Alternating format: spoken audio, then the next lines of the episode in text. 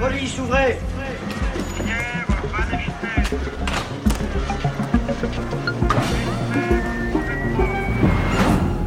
Je suis Stéphanie Duncan. La rafle du Veldiv, une affaire d'État. Tout de suite, l'épisode 3, la préparation de la rafle.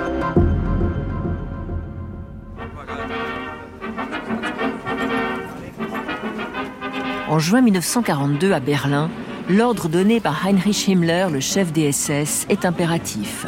L'ensemble des Juifs séjournant sur le territoire français doit être au plus vite évacué.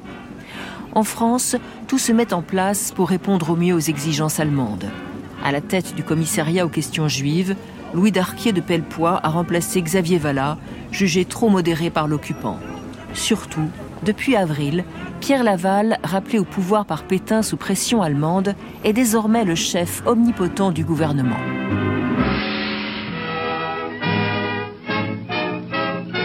La France, aux heures graves que nous traversons, a reçu un nouveau gouvernement.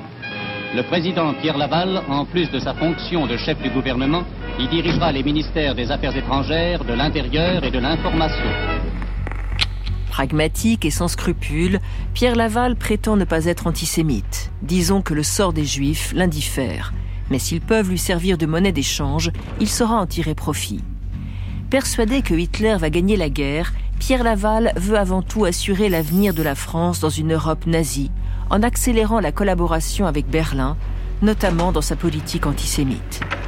L'alignement du problème juif français sur le problème juif allemand ne nous coûte rien et n'a pour nous que des avantages. Dans cette tâche, il peut compter sur le fraîchement nommé secrétaire général de la police, René Bousquet, issu comme lui de la gauche radicale socialiste. Jeune, ambitieux, Bousquet est prêt lui aussi à toutes les compromissions.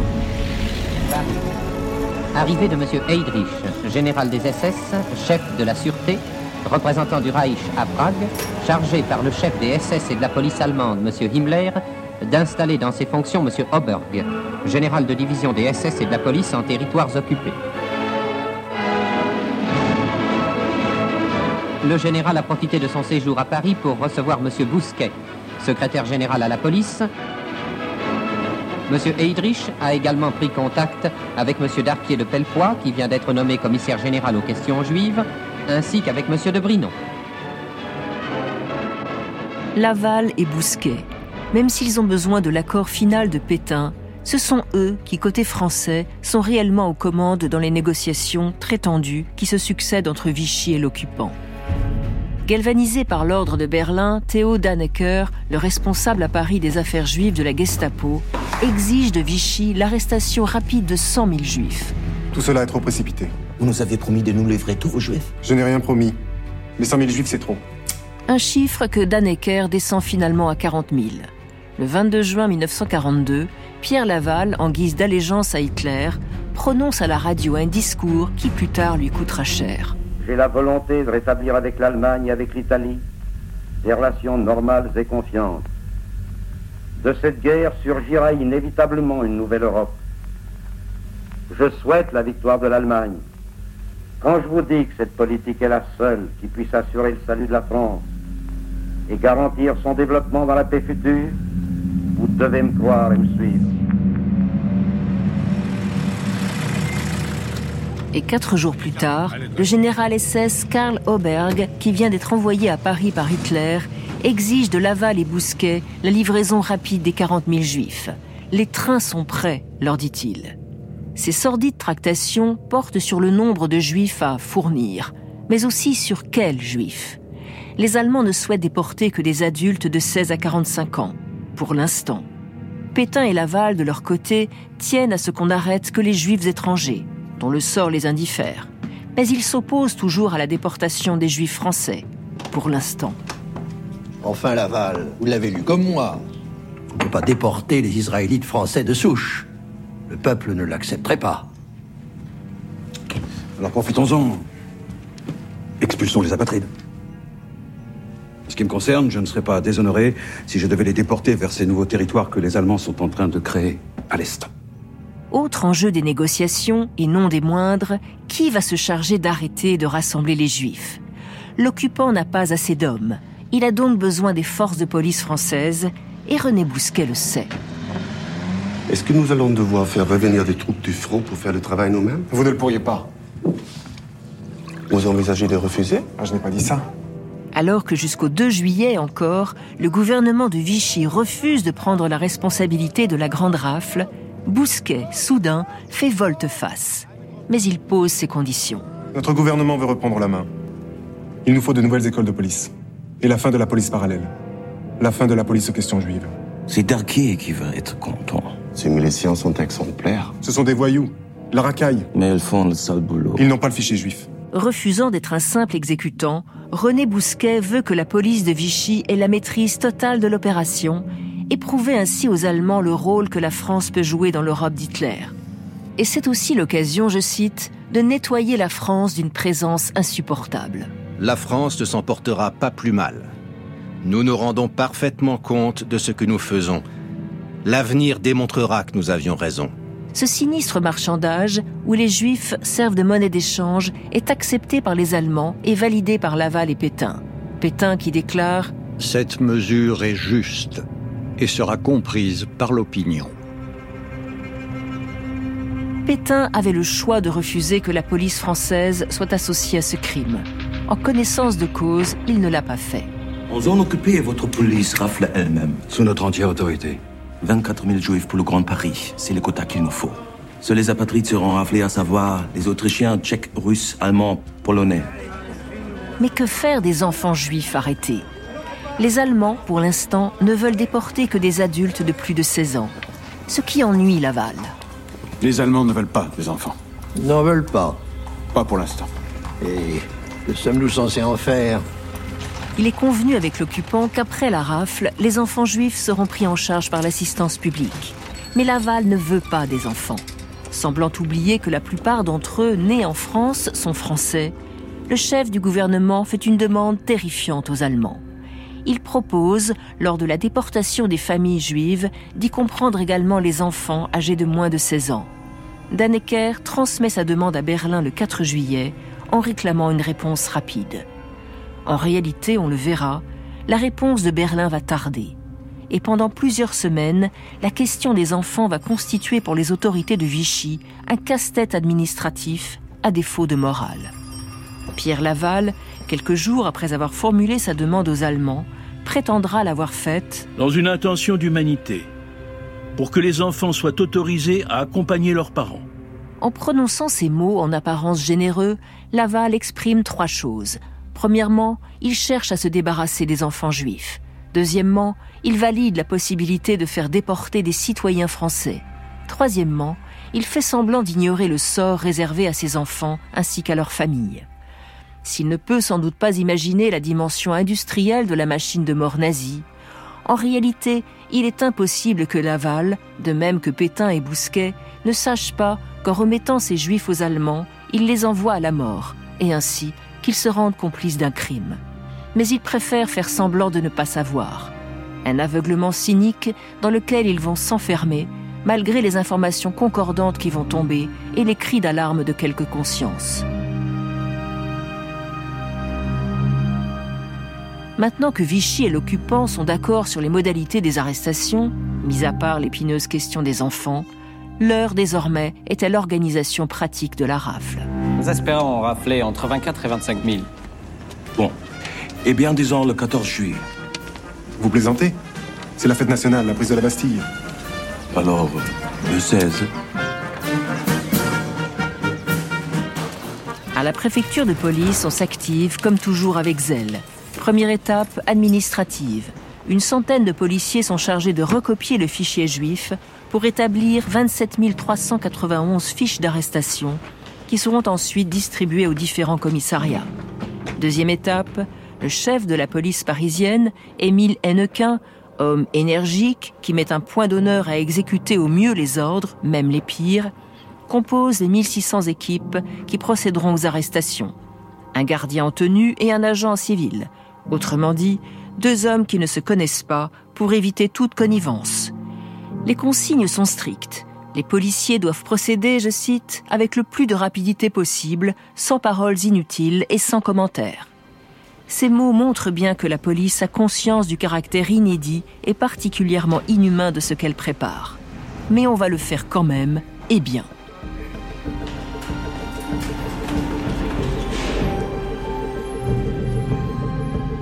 Le plan, bien sûr, doit rester secret. Cependant, dans la semaine, dans les heures qui précèdent l'aube du 16 juillet, par des fuites dues à quelques policiers, des policiers résistants, ou juste humains, ou juste un peu bavards, des rumeurs circulent dans Paris de l'imminence d'une rafle. Joseph Schwartz, qui vit dans le 13e arrondissement.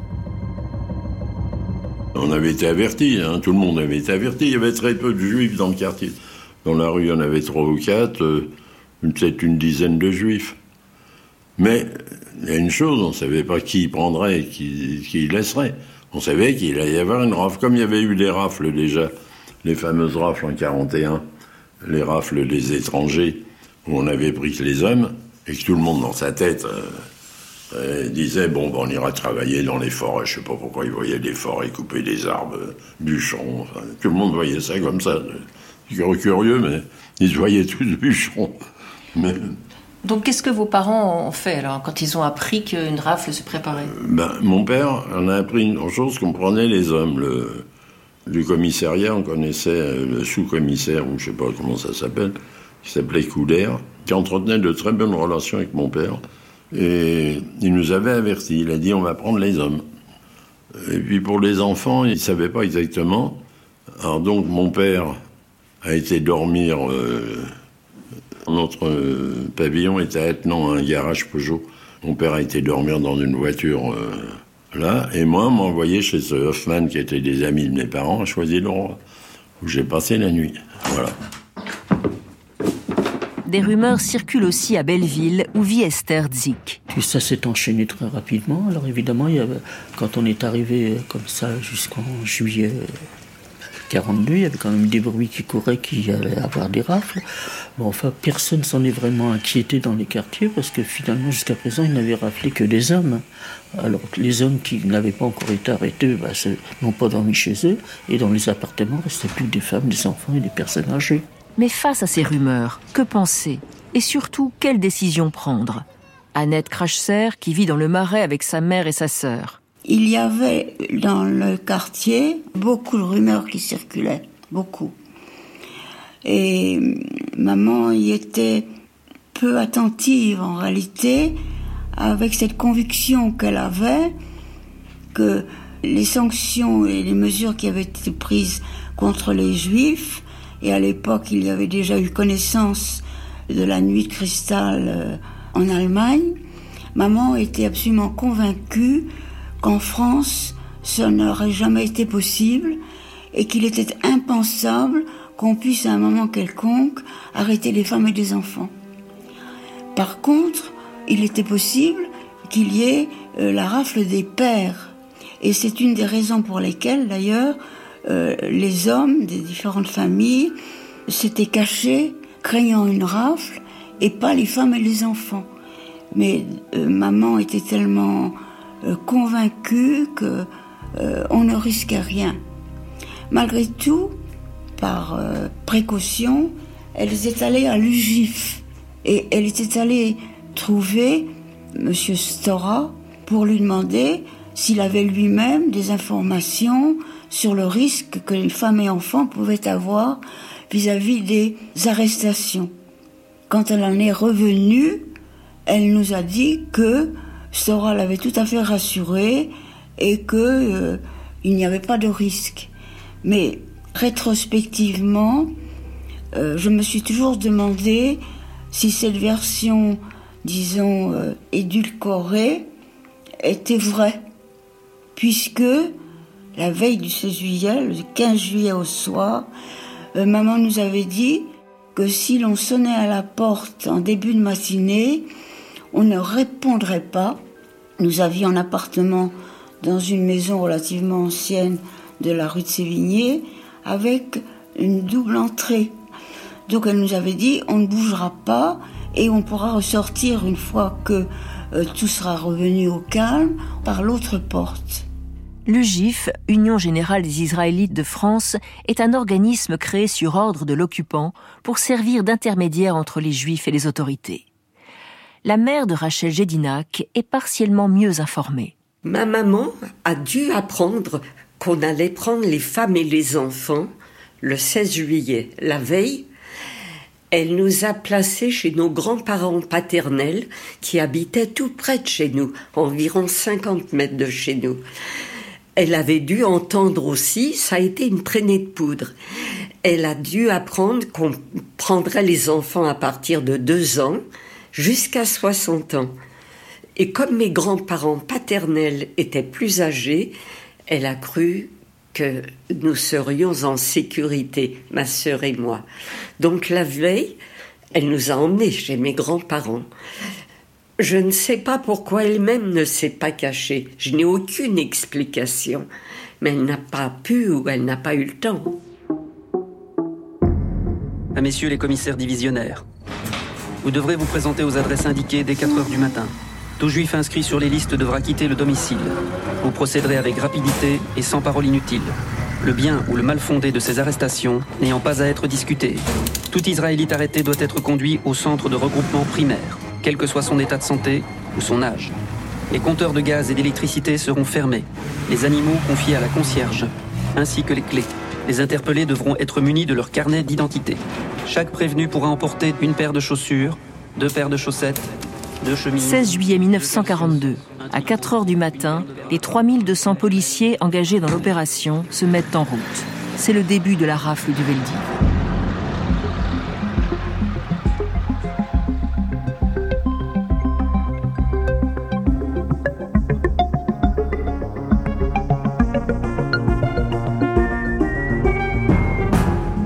Rafle du Veldiv, une affaire d'État de Stéphanie Duncan, réalisée par Anne Lioro, est un podcast original de France Inter.